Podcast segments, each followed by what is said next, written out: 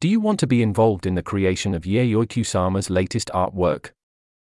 The Tate Modern in London can expect record crowds this summer. Starting July 23rd, it will present The Obliteration Room by Japanese artist Yayoi Kusama. And the public will play a key role in this large scale immersive installation.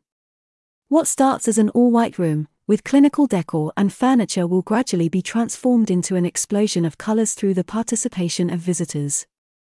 Indeed, each visitor will be invited to freely place colored polka dot stickers throughout the space. Kusama is known for her colorful installations, often featuring polka dot motifs. This latest immersive installation, originally commissioned by the Queensland Art Gallery in Australia, is one of the most ambitious and participatory projects ever initiated by Tate Modern. At the age of 93, Yayoi Kusama is a true star of the contemporary art scene, appreciated by both the public and art collectors. The Japanese artist has led a reclusive existence in a psychiatric clinic in Tokyo since 1977. Her studio is located a few meters from this private institution, where she spends most of her time working. A lifestyle that has contributed to make this nonagenarian one of the most popular and Instagrammable artists on the planet.